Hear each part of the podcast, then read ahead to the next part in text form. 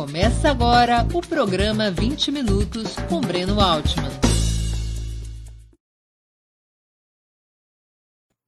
Bom dia! Hoje é 31 de agosto de 2021. Estamos iniciando mais uma edição do programa 20 Minutos.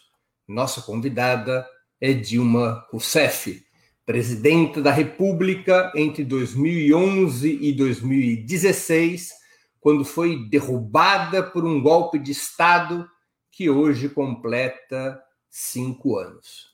Antes de começarmos a conversa, gostaria de pedir que façam uma assinatura solidária de Opera Mundi em nosso site ou se tornem membros pagantes de nosso canal no YouTube. A imprensa independente precisa da tua ajuda para se sustentar e se desenvolver.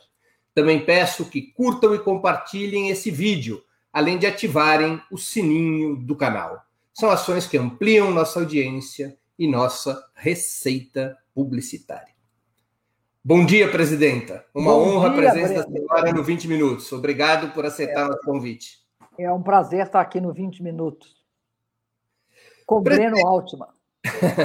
presidenta, quando a senhora se deu conta que um golpe estava em marcha e que tentariam derrubá-la do governo? Olha, o, o, o, Breno, logo depois da eleição, os sinais de que um, um golpe possivelmente estaria em marcha começaram. Não eram assim tão, é, tão evidentes, mas tinha indícios. Quais sejam os indícios? Quando, visivelmente, o candidato do PSDB abandona toda a trajetória democrática do PSDB em que pese neoliberal, respeitava os rituais, os procedimentos democráticos. Ele abandona isso e começa a questionar o resultado eleitoral de uma eleição que claramente o Partido dos Trabalhadores e, portanto, eu tínhamos, vencido aquele pleito. Ele pede recontagem de votos. Não contente com a recontagem de votos, ele pede para mim não tomar posse.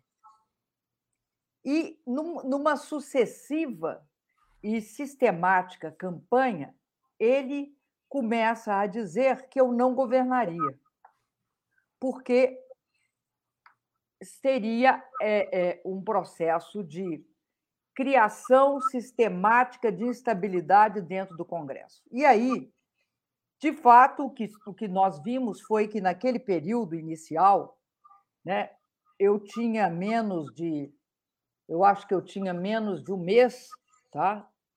É, de, de eleição, e você tinha pelo menos é, uns seis pedidos de impeachment já no, junto à, Câmara Federal.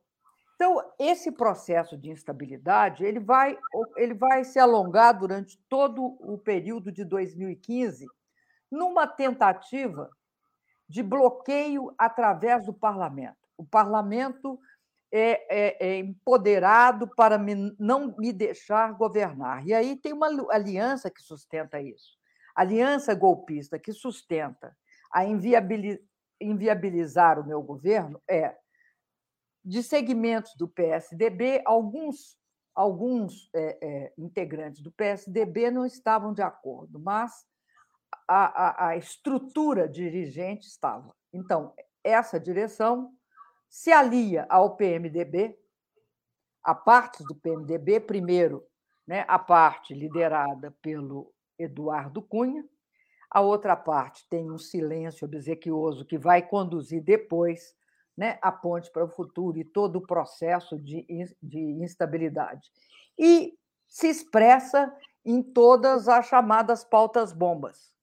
Visivelmente havia um problema internacional relativo à queda dos preços das commodities. Para você ter uma ideia, o preço do petróleo caiu pela metade, todos os preços internacionais de commodities caíram pela metade.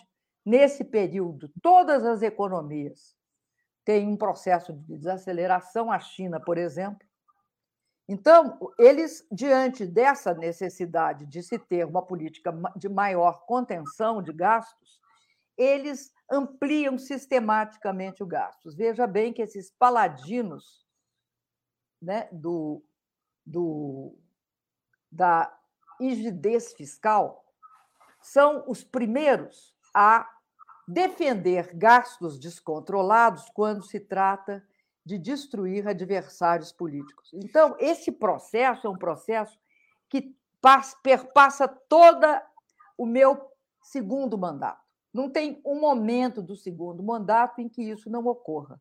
E por que, a senhora acha? Por que a senhora acha que. Oh, perdão. Não, só, só dizer, desemboca ah. também, eu acho que uma, uma questão fundamental foi levantada pelo Pulantes em relação à chegada ao poder dos regimes de exceção. Ah, ele estava tratando do fascismo, mas você pode expandir esse para todos os, os regimes de exceção. É necessário uma certa apatia, um beneplácito, tanto do legislativo quanto do judiciário, para isso ocorrer. E do, e do judiciário no Brasil ocorreu. Por quê? Porque o líder do processo no Congresso, do processo de que pediu meu afastamento sem crime de responsabilidade, era o deputado presidente da Câmara, Eduardo Cunha. A, a, a Procuradoria entra em dezembro, 13 de dezembro ou 16 de dezembro, com um pedido de 2015, com um pedido de afastamento do Eduardo Cunha por corrupção. Aquela história do correntista suíço. Né? E ao longo de todo o processo, que começa em dezembro de 2015, quando o Eduardo Cunha aceita o pedido de impeachment, até o momento do meu julgamento, eles não julgarão o afastamento do Eduardo Cunha. Eles deixarão o Eduardo Cunha né, completar o serviço. Agora, é interessante que o próprio Eduardo Cunha, quando confrontado com o fato que será afastado da Câmara, ele faz uma pergunta que é uma denúncia. Por que só agora? Então, esse é um processo, o golpe no Brasil é um processo que foi aberto, escancarado, a mídia participou dele. Merval Pereira, antes de eu ser eleita, dizia que se eu fosse eleita, eu seria empichada. A menos que o Merval Pereira tenha né, uma bola de cristal que ninguém conhece, né, ele não teria como saber se teria as condições para me sofrer impeachment, porque a lei é clara. Eu só posso, eu só posso sofrer impeachment por atos praticados durante meu mandato. Ora, meu mandato não tinha começado. Então, esse, esse, é um processo, Breno, que tem é as características dos golpes. A primeira característica de um golpe é não querer ser chamado de golpe. Ele, ele fica, ele tem verdadeira alergia à denominação golpe. Tanto é que eu fui, inclusive, interpelada pelo Supremo se era um golpe. Que eu tinha de explicar se, era, se eu estava falando que era golpe, eu não estava contrariando a Constituição e sendo, é, sendo uma pessoa, uma presidente que não cumpria suas funções. Ora, denunciar que era golpe era uma questão pré-condição política. E o golpe é interessante porque ele é um processo, ele vem num crescendo. É óbvio, ele precisa da complacência dos poderes. Precisou da complacência do Supremo, do Judiciário e da efetiva militância tá? do, do, do Congresso. E também né, o beneplácito da Faria Lima, né? Uhum. que hoje fica brigando se faz um manifesto contra o Bolsonaro ou não. Aliás, que você comparar aquele momento com esse, é muito interessante. Por que, que a senhora acha que as elites do país decidiram romper com a ordem constitucional e tomar o governo na marra naquele momento? Ora, Breno, por uma questão muito simples. Muito simples a questão. O Brasil, durante quatro eleições presidenciais, tinha interrompido o estabelecimento de uma agenda neoliberal no país. Né? Você tinha tido a incursão no período Fernando Collor, mas muito mais forte no período Fernando Henrique Cardoso, que tornou a questão do neoliberalismo um momento fundamental. Primeiro, é através das privatizações, que naquela época também eram privatizar no Brasil é igual desnacionalizar, principalmente porque as empresas estatais, elas geralmente ranqueiam entre as primeiras, segundas ou terceiras maiores empresas do país. Então, quando privatiza, desnacionaliza. Ele vinha disso, ele vinha também de um processo de transformar o orçamento em um, que o orçamento tivesse uma gestão neoliberal, passou uma parte da legislação que obrigava a essa gestão neoliberal, mas não tirou as outras características que tinham nas legislações, né? todo, todo aquilo conquistado no, na Constituinte de 88 e o próprio processo nacional desenvolvimentista que vinha desde Getúlio. Então, você tinha esse arcabouço, mas quando Lula chega, em 2003, ele barra essa agenda. Por quê? Ele faz uma política diametralmente oposta de fortalecimento né, da ação do Estado, tanto na na redução da desigualdade, através de uma política de distribuição de renda e inclusão social.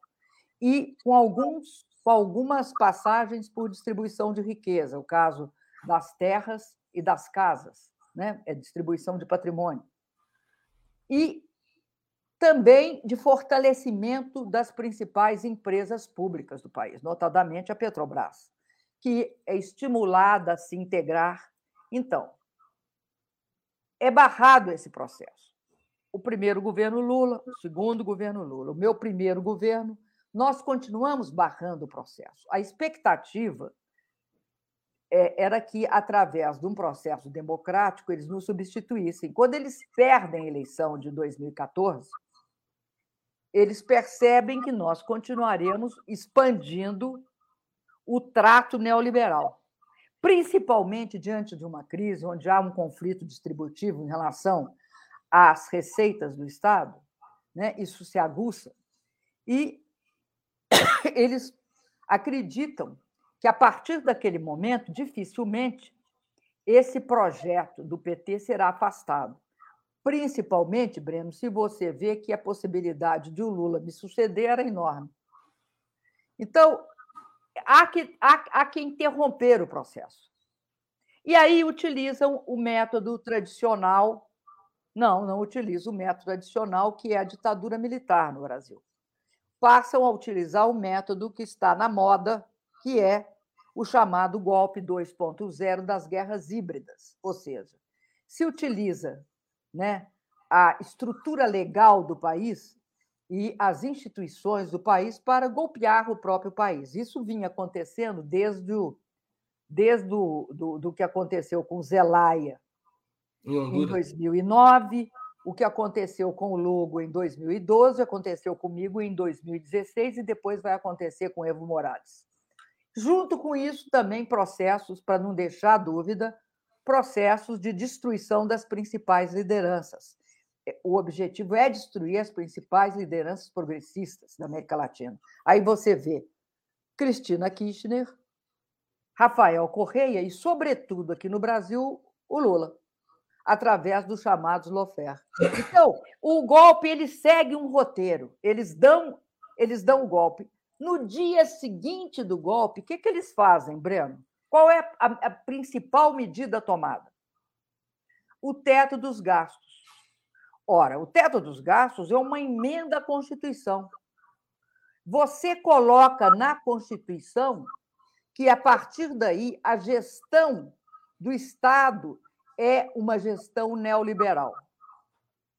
Quem quer que, que, que, que, suceda, né, porque é constitucionalizado, terá de seguir a, a, a agenda neoliberal, a não ser que se derrote essa agenda. Uhum. Bom, então, o que, que faz essa agenda? Ela inscreve no orçamento duas coisas interessantes. Eu vou começar pela segunda.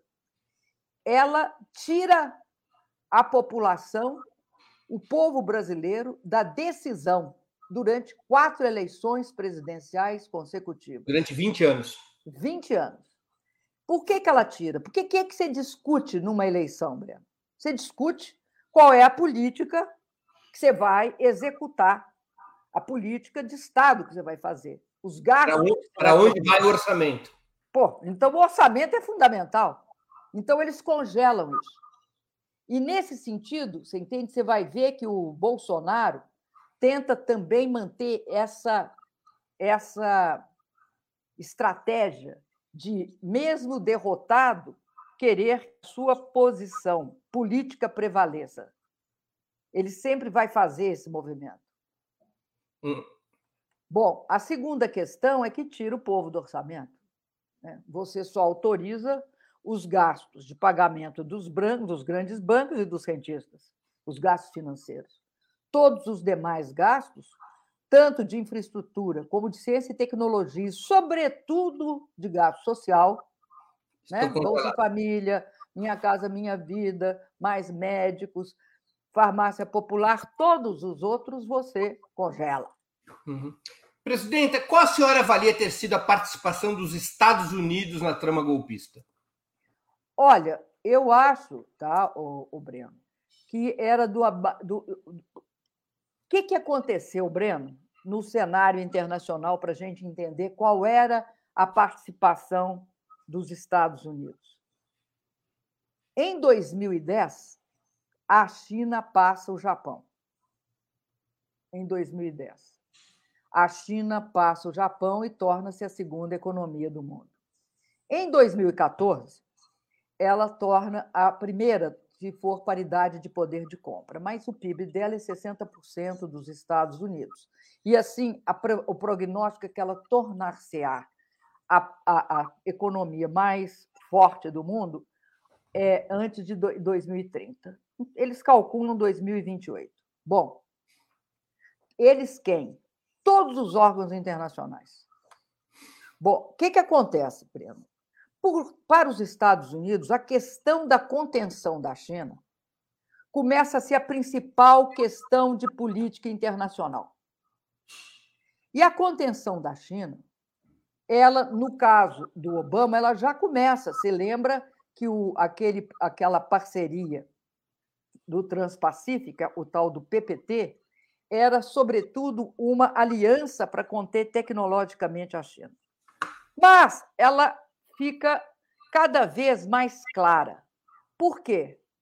Porque eu acho que a grande questão em relação ao Brasil era os BRICS e a posição do Brasil, em que o Brasil se situava preferencialmente na correlação de forças internacionais, numa atitude multilateral, que era característica também da atitude chinesa, da Rússia, da África do Sul e da Índia.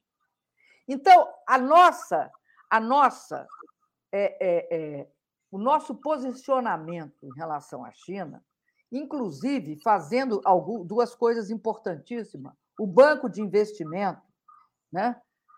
Do BRICS, e, além disso, o acordo contingente de reservas, que é uma espécie de fundo monetário dos BRICS para dar suporte às crises cambiais, tudo isso, e, além disso, o fato da gente não votar a favor de intervenção militar, nós não votamos. O Brasil tinha uma posição né, de, de, de ter um soft power reconhecido internacionalmente.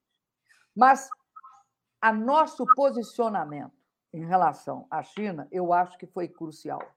E você acha que e também eu acho que tem uma importância também em relação ao petróleo. Mas em relação ao petróleo, eu quero fazer, eu quero dizer qual é a importância que eu acho que tem. A, a, os Estados Unidos, em 2010, ele passa, através da exploração do shale gas e do chamado tight óleo, tá, a ser, eu não sei se você sabe, um dos maiores produtores de petróleo do mundo. Uhum. Ele deixa de depender do Oriente Médio. Isso também é uma das razões né, do reposicionamento do chamado pivô asiático. Bom, o que, que a China quer? O que, que a China a, a, desculpa, os Estados Unidos querem. Eles querem que o petróleo brasileiro não seja objeto de comercialização em outras áreas ou de parceria com os chineses. Não porque eles precisem, mas porque é uma reserva estratégica, entendeu? É muito mais por ser uma reserva estratégica do que porque, por causa daquela fase em que eles é, entraram no, no, Oriente Médio e, que, e queriam concretamente desviar para eles. Claro. Eles querem, na verdade, que essa gestão desse ativo fundamental, que é o petróleo, não passe para mãos indevidas. Quais mãos? As nossas, as nossas, dos proprietários. As claro. nossas mãos indevidas.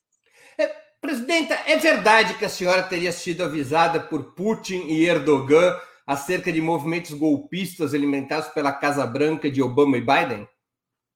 Não é verdade. Eu já falei isso várias vezes. Não é. O, o, o presidente Putin jamais me alertou de nada a respeito disso. O que aconteceu foi que, na mesma época das manifestações de julho de 2013, ou junho de 2013, havia manifestações na Turquia. O presidente Erdogan liga para mim e diz o seguinte: Eu acho muito estranho que os personagens que vão, é, é, que fazem manifestação na Praça Tair e fazem as manifestações aí em São Paulo são extremamente similares. Exemplo, Black Bloc tem aqui na Turquia e tem aí no Brasil nós não temos uma tradição política similar. Né? Somos países com uma certa distância, então esse fenômeno é muito estranho. Outro fenômeno estranho é que o Anônimos, você lembra quem era o Anônimos? Era aquela cara preta com um sorriso do. Do Coringa. Do Coringa, é. Ele também estava na Turquia e, e ali. E ele me diz: tudo leva a crer que nós só temos um ponto em comum. Que, e eu fico pensando se não pode ser o ponto em comum não é os Estados Unidos querendo desestabilizar as nossas democracias. A senhora, a senhora tem convicção ou provas acerca da interferência dos Estados Unidos no movimento que leva à derrubada do governo da senhora? Olha, Breno, isso é uma coisa, uma coisa muito estranha, porque geralmente eles não deixam provas, não. A não ser quando os arquivos se abrem, né? Os arquivos se abrem e aí aparece, por exemplo, a Operação Brother Sun em 64. Claro. Mas eu não acho que houve uma Operação Brother Sun. Acho, desculpa, que o sistema é muito mais é muito mais de, de desestabilizar. Uhum. Acho, por exemplo, a, é, é, segmento da direita americana deu bastante dinheiro para os grupos de direita emergente no Brasil, tipo MBL e companhia. Agora, a, a, a situação que me leva a crer que a, é, a gente era objeto de uma certa é, de um certo acompanhamento é o fato de que eles no, no, no Snowden nos arquivos do Snowden aparece que eles gravavam, eles, eles é, é, espionavam o meu gabinete e a Petrobras. A Petrobras por razões óbvias, o pré-sal, e o meu gabinete por razões óbvias, presidente do Brasil. Então, eu acho que o, o, o grande, o grande, vamos dizer, a grande impressão digital é essa. Uhum. Mas, mas não acho que eles agiram desta forma. Tá? Uhum. É, é, assim, eles agiram na forma do, da Operação Brother Sun. Eu acho que eles, que é, a, a, elite, a elite econômica e financeira do Brasil, ela é hoje uma elite internacionalizada. Né? Então, eu acho que muita coisa correu pelas veias tá, deste pessoal aqui no Brasil. A senhora acha que teria havido ilusão entre os petistas e na esquerda, de forma geral, sobre o comprometimento da burguesia brasileira e seus quadros com a ordem democrática fundada em 1988? Os governos petistas e o próprio partido tinham claro que haveria de se preparar para uma situação de quebra constitucional e golpe de Estado? Olha, Breno, nem nós, nem a torcida do Flamengo, nem a torcida do Corinthians, ninguém tinha. Se alguém falar que tinha uma visão premonitória sobre a fragilidade da democracia brasileira que emergiu no pós-constituinte, eu queria conhecer. É, eu acho o seguinte, que depois da abertura militar, houve uma avaliação incorreta de que tá, as conquistas, mesmo as conquistas precárias da Constituição de 88, elas estavam garantidas. E o que nós vimos é que elas não estão garantidas. Elas são objeto sistemático de questionamento. De um lado, porque a própria transição se a gente for olhar a transição feita no Brasil, ela foi feita, você entende, sem uma avaliação profunda do que foi a ditadura militar. Sem uma avaliação profunda do que produziu na sociedade. Mas eu acho mais grave, como isso não foi feito de forma pública, deixou um, um vácuo na sociedade que hoje permite interpretações absolutamente é, absurdas do artigo 142, que daria às Forças Armadas um poder que não dá, que é o poder moderador do tipo do imperador no Segundo Império. Eles não têm esse poder moderador.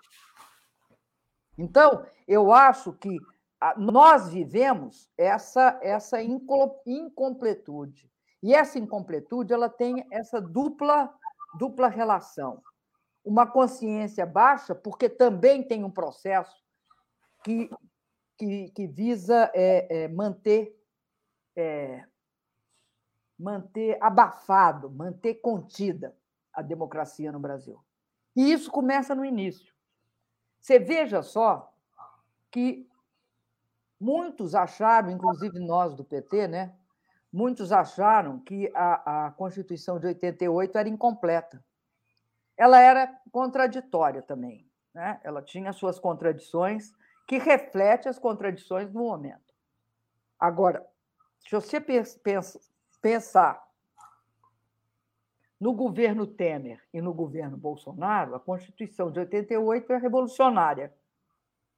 Porque sequer, sequer eles é, sequer você arranha no governo Bolsonaro os, pre, os, os preceitos da Constituição no sentido de adotá-los. Ou, seja, você tem um processo no Brasil em que a Constituição, para muitos governos, virou letra morta. Então, esse é um processo corrosivo. Hoje a senhora diria que o compromisso da burguesia com a ordem democrática é, deve ser questionado, ou seja, eles não têm esse compromisso. Não, não só eles não têm esse compromisso, o Breno, como o compromisso não é um compromisso de valor, é uma, um compromisso de oportunidade. Uhum. Oportunamente, eu tenho esse compromisso.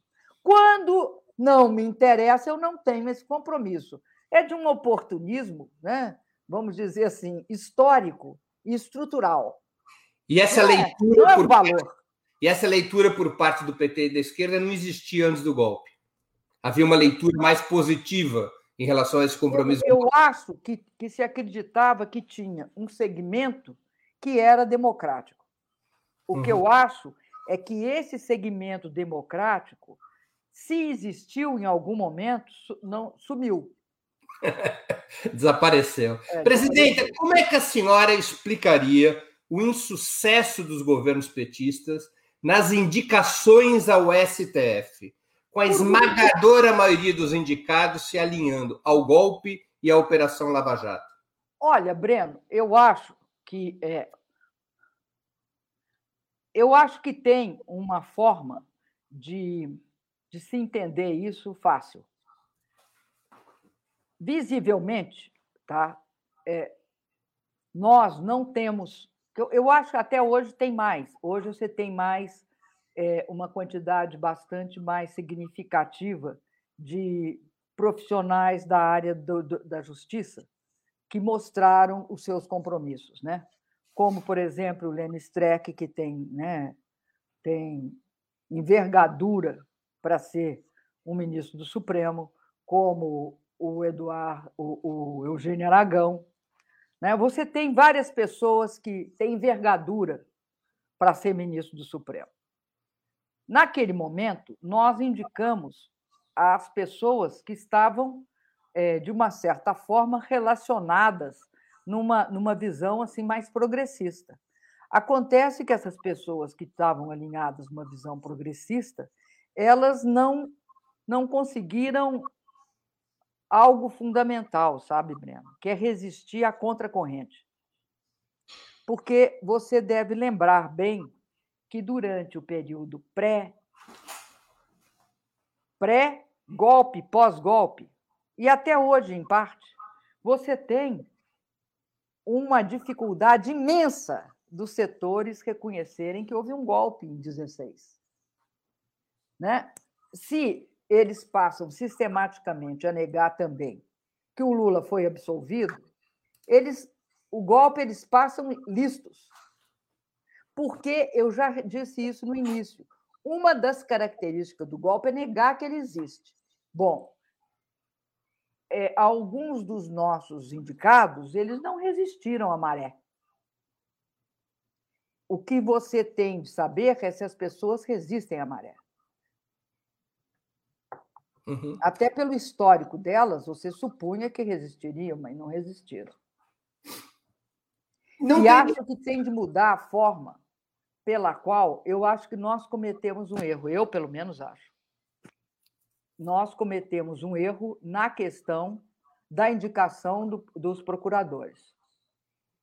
Qual foi o erro que nós cometemos? Primeiro, um erro relativo à instituição. A Procuradoria os procuradores têm autonomia, certo? Uhum. Autonomia de investigação, não tem de prestar contas, etc. e tal.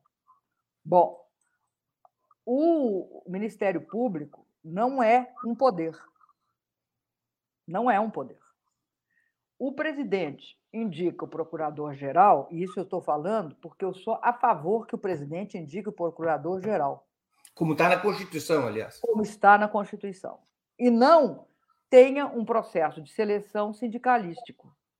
Entendi. A lista tripla. mais votado. Por quê? Não, mas não é por nada, não. É porque em todas as instituições você tem de ter preso e contrapeso. Se o peso é na autonomia né, daquela instituição, né, da corporação daquela instituição, o contrapeso é contra a corporação. Claro. É assim que as instituições funcionam tem de ter um mínimo de controle tá? uhum. externo do procurador-geral. Presidenta, não teria sido possível uma reação mais dura do seu governo, através do Ministério da Justiça, contra a Operação Lava Jato, quando seus atropelos legais já eram visíveis e era clara sua função na preparação do golpe de 2016? Você podia me indicar tais como? Aqui, não, não, eu não, eu quero saber tais como. Ponto. Tais como eu trabalho com uma, com uma, uma, uma. Bom, tem duas hipóteses: dentro da Constituição ou fora dela. Porque dentro da Constituição você está amarrado. Você não pode interferir em investigação. Então, me diz tais como, eu fico muito feliz de responder a sua pergunta. Porque certas perguntas Tá? Vou, dizer uma, vou, uma, vou colocar uma hipótese. Trabalham, o Ministério da Justiça denunciando publicamente que estava em curso uma operação ilegal como era a Lava Jato em Curitiba. E com que prova, meu filho? Nós precisamos, tá? Nós precisamos, para poder fazer isso, se o Brasil precisou de duas coisas. Precisou né, do grampo e depois da spoofing da spoofing e do grampo do, do, eu esqueci o nome dele porque e não devia é, ter esquecido, porque ele foi decisivo neste processo. Foi decisivo. Greenwald. Foi, foi, como é que ele chama mesmo? Greenwald. O Greenwald, mas eu estou falando também do menino, não do Greenwald. Ah, do Walter, do, do hacker. Walter nós, Delgatti. Nós tivemos, veja bem, Delgatti. nós tivemos um hacker e um jornalista, é isso que eu queria chegar, e um jornalista da dimensão do Graham Greenwald, que se cercou de todas as, as os cuidados para poder fazer a ação. Não dá para pegar e falar o seguinte: pegar a situação de hoje e botar naquela época. Por isso que eu te perguntei com que provas. É, é importante sinalizar que nós jamais fomos acusados de fazer algo como o Bolsonaro. A gente tem de escolher, o Breno, ou você, ou você joga nas regras democráticas e constitucionais ou não joga. O Stufin julgou dentro das regras constitucionais, o Greenwald tá? julgou dentro das regras constitucionais. A senhora tinha. Me dá, me dá um Greenwald e um spoofing, e eu vou falar aquilo que foi. Já esqueci qual foi o grego que disse. E nós removeremos montanhas. Aristóteles. Não foi. Aí não. Arquimedes. É Arquimedes. Arquimedes. A senhora tinha sido reeleita em 2014, depois de uma campanha na qual se defendia o aprofundamento das mudanças iniciadas em 2003. Após a vitória, no entanto, a senhora decide nomear Joaquim Levy para o Ministério da Fazenda, além de adotar medidas duras de ajuste fiscal. Medidas de ajuste fiscal. Quais as razões dessas decisões, aparentemente em contradição com a campanha?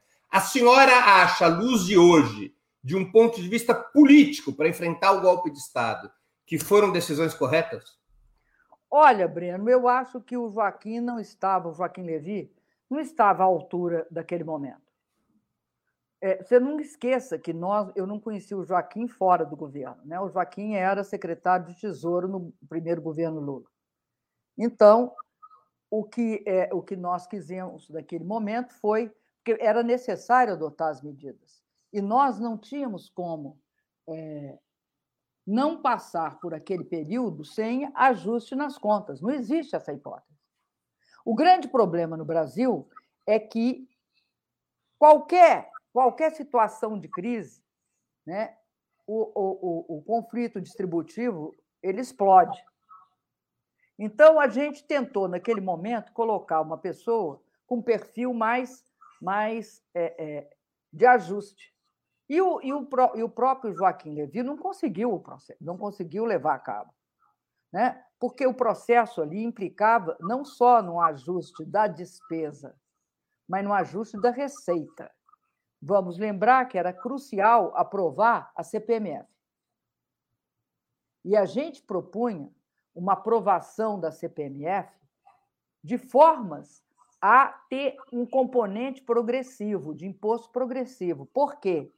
porque a CPMF incide sobre transações financeiras. Ora, toda sociedade faz transações financeiras, mas é público e notório que quanto mais quanto mais maior a renda e a riqueza, maior a capacidade de transferências de fundos elevados. Então, a gente isentava as transações derivadas de salário e aposentadoria e de pequenas empresas e tributava as mais altas fortunas através daquilo que é fundamental, que é o quê?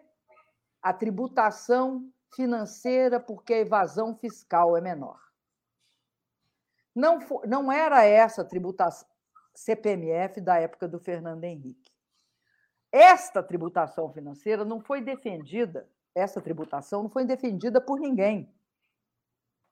E é interessante que ninguém toca nela. Mas ela compunha, ela era crucial para o processo. Porque Mas... você segurava um pouco a despesa e elevava a receita. E mantinha o equilíbrio fiscal. O problema é que No neoliberalismo, o equilíbrio fiscal é obtido só reduzindo despesa. Por quê? Porque é criminalizado aumento de tributação, principalmente tributação progressiva. Então, Mas a senhora não acha que. Em qualquer processo de crise, isto terá de ser feito. Então, o que você tem de discutir é qual é a forma de fazer. O que aconteceu conosco é que nós ficamos sozinhos e Deus. Por quê? Porque a campanha contra a CPMF, elevada, levada a efeito pelo pato amarelo, né? o pato amarelo, aquele pato que foi lá por meio da Avenida Paulista dizer eu não pago pato. Sabe qual é o pato que ele não paga? Pagar imposto. Esse pato. Mas a senhora não acha que, ao indicar o Joaquim Levi, é, o governo apareceu perante sua própria base social, defendendo mais o controle de gastos do que a expansão dos tributos sobre os mais ricos, e isso não levou a uma desorganização da base ah, desculpa, do governo? Me desculpa, Breno. Eu acho que a base do governo também não era a favor da CPMF. Eu estou falando da base social, não da base parlamentar. É, mas é a base social, ela foi capturada e isso é uma coisa que vai ser discutida. É interessante. Vou te falar o que, que eu acho interessante. É interessante que hoje, eu, eu, eu acho que a campanha contra pagamento de imposto no Brasil ela foi muito bem sucedida, como ocorreu em outros países do mundo, como uma das formas de, de adoção do neoliberalismo. Mas eu vi uma notícia muito promissora. Tá? Houve uma pesquisa da Vigisan, eu acho que é da Vigisan. É uma pesquisa até feita pela Folha, pela, pelo Data, Data, Data, Data Folha, Folha em que mostra o seguinte, que a população hoje acha três coisas importantes. Primeiro, que a desigualdade é algo que tem de ser combatido. Segundo, que, autori, que, que é, acha justo e importante, na sua maioria, tributar os ricos para fazer uma política de distribuição e de, e de redução da desigualdade. Terceiro, que percebe que é, os, os, menos tributados no Brasil são os mais ricos. Entendo. Agora... Esses três fatos não eram, não eram, é, é, é não eram, por exemplo, nunca eram destacados, nunca é destacado ao medo, houve um medo de defender tributo, tá? Mas a senhora não acha que, frente a um quadro que já se analisava como de golpe, não deveria haver, como em outros episódios da história do país e do mundo, uma política econômica que animasse a base social petista para resistir ao golpe, ao invés de uma política econômica que parecia fazer concessões ao neoliberalismo? O, Essa o, o, econômica o, organiza a resistência? Breno, o Breno, se você vai fazer política econômica para animar a base social, você está roubado. Não vá para o governo, não. Mas no momento em que o ah, você está roubado. Espera lá. Ô, oh, Breno Altman, se faz política econômica e política social, não para uma base, mas para o conjunto da população, por mais que você represente a base. Porque é só assim que você representa a base. Ou seja, eu não, não, eu, eu não achava que a CPMF era para contemplar a base petista. Pô. Nem juro sobre capital próprio. Não acho que é isso. desculpa, mas, como... mas essa análise é feita, sabe por quem? Quem nunca foi para o governo. Aí faz Mas ela. Como colocar o povo para defender um governo se ele não tiver uma plena ah, não, identidade? Desculpa, Breno, eu acho que o povo ele defende o governo se ele entender as, as, as, a correlação de força vigente. O problema é que a gente, é, é, o nível, né? Eu vou voltar ao Pulantzas. Tem duas coisas que permitem o surgimento da ultradireita. Um, se de uma certa forma os movimentos sociais estão derrotados. Duas, se há cumplicidade dos outros poderes. Me desculpa, mas não dá para. A senhora acha que os movimentos sociais estavam derrotados? Não, o, o, governo, o governo não faz movimento social. Não é papel. Presidente, o chavismo não mostra o oposto? Bom, olha, olha, B, eu vou te falar que é uma, uma, um mau exemplo, um mau exemplo. É, uma vez, tá? É, eu vou te explicar com uma história. Uma vez, é, eu estava questionando o Chaves por que, que ele é, levava, sem inclusive falar conosco, é, empresários brasileiros para discutir em outros países da América Latina. E perguntei para ele assim, a título de conversa amigável: Você acharia correto, Chaves, que a gente convocasse seus empresários para levar lá para outro país para fazer uma discussão? Ele disse para mim assim: Eu eu acharia engraçado, eu não tenho empresários. Sim, mas o chavismo fez uma aposta... me desculpa, o, o, o, Breno, me desculpa. É, é, não dá para comparar. Não dá para comparar a gestão do Brasil com a gestão da Venezuela. Não, é eu, sei, eu, eu, compreendo o argumento da senhora, mas o chavismo fez uma aposta na mobilização social permanente para Não, o chavismo fez uma aposta no exército. Não só no exército, presidente. Fundamentalmente a não ser que a gente seja ingênuo, fundamentalmente. Mas também na mobilização popular. Depois, daí decorrente. Também, Aliás... citando Pulanças, você não tem, onde estiver exército, nunca acredite que as mobilizações paramilitares ocorram sem a cumplicidade dele. Presidente, do ponto de vista da esquerda, da sua, do seu ponto de vista, do ponto de vista da ação política e da estratégia de esquerda, quais as principais lições que deveriam ser tiradas da derrota frente ao golpe de 16 para que eventuais erros não a se A força que sustenta, a força que sustenta qualquer governo é a força popular organizada. Se você não tem essa força popular organizada, não é durante o golpe que você vai organizar, você tem de tê-la. É fundamental. Ou então você aposta em outros esquemas, né? tipos do Erdogan, né? Que metade. Senhora, metade você podia me dar o exemplo do Erdogan. Metade do exército do Erdogan é muçulmano. A senhora acha que faltou organização dessa força popular durante os governos petistas? eu acho que diminuiu muito a força de organização nossa. Mas acho por... que não só do PT, mas de, todos os, de todas as correntes. Mas por que, diante de governos tão exitosos do ponto de vista de conquistas sociais? Não é uma contradição? É, é assim. E, e, e, não, e não pode deixar ocorrer novamente. O que, que deveria ter sido feito que não foi feito? Eu acho que é essa, essa mobilização partidária, porque governo é governo, partido é partido.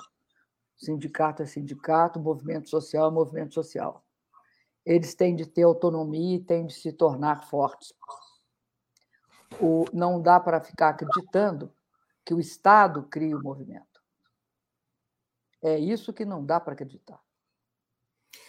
Presidente, a gente está chegando ao fim da entrevista. Eu sei que a senhora está com uma agenda apertada. É, eu vou te fazer as, últimas, as duas perguntas que eu sempre faço aos nossos convidados. Qual livro a senhora leu ou está lendo durante a pandemia e gostaria de sugerir aos nossos espectadores? A segunda pergunta: qual filme ou série assistiu ou está assistindo e poderia indicar a quem nos acompanha? Olha, Breno, filme e série. Eu vou falar dois, tá? Um é o é, é, é Frank e Grace, que é com a Jane Fonda, que eu acho muito interessante. É, é, uma, é uma série leve, você fica muito alegre assistindo. E o outro é Lúcifer, também é bem interessante. Mostra todas as, as contradições entre filhos e pais. Bom, e livro, viu? Eu, eu, eu acho, eu estou lendo, comecei a ler, estou mais ou menos na metade do livro do do Luiz Felipe Miguel, que é o colapso da democracia no Brasil, e acho que ele tem, é, ele tem é, várias avaliações corretas. Tem algumas que eu não concordo, mas eu acho que ele tenta dar uma contribuição para o entendimento da, do, do, do, colapso da democracia no Brasil, do porquê desse colapso. E acho que ele aventa uma série de. Ele adianta uma série de análises que eu acho importante. A outra questão é que eu acho que está muito, muito. Eu acho que é uma questão que a gente tem de analisar e que muitos né, estão dizendo que a mudança do eixo do crescimento econômico para a Ásia torna algumas essa região do mundo muito importante, né? E aí é, é um livro daquela editora Routledge, do, de um, o nome dele é meio, né, não é, não soa, não, não é João Pedro como né, nós estamos acostumados, mas é Marcin Kaczmarski. O autor, né? É o autor. E o título do livro é a nova relação da Rússia com a China no, no, no, depois da crise de 2008, 2009.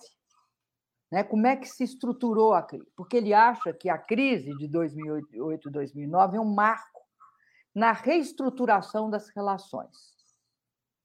Né? E eu, eu, eu, eu acho que é, é, é, é uma análise muito interessante, porque mostra toda a relação ali, tanto daquela organização de Xangai, quanto também da União Euroasiática. É, Europa, Ásia. E mostra as relações entre a China e a Rússia, tanto na área de energia, como na área militar e de outras parcerias. Que, que, que para mim, intensifica também depois, depois da Crimeia. Né? O bloqueio, a, a, o avanço da OTAN é, sobre a Ucrânia, que a Rússia considera, né? E, e, e aliás, historicamente foi o, bra, o, o berço da, da, do, do Império Russo, né? E a OTAN fez incursões. A Rússia reagiu invadindo a Crimeia. A partir daí fizeram um bloqueio. A União Europeia fez o bloqueio e todos fizeram bloqueio. E, obviamente, esse bloqueio hoje ele está sendo né, rarefeito, né, tanto pela, pela Alemanha como né, de, aquela complexidade. Mas permitiu que a Rússia e a, a, a China fizessem uma aliança. Então, esse livro é muito importante porque trata dessa aliança. A podia essa título, uma aliança que muda a geopolítica do mundo, porque eu acho que um dos objetivos da política externa americana é, era repetir o que fez o Nixon, que foi a separação da China da Rússia. Né? Então, é por isso que eu acho esse livro muito interessante.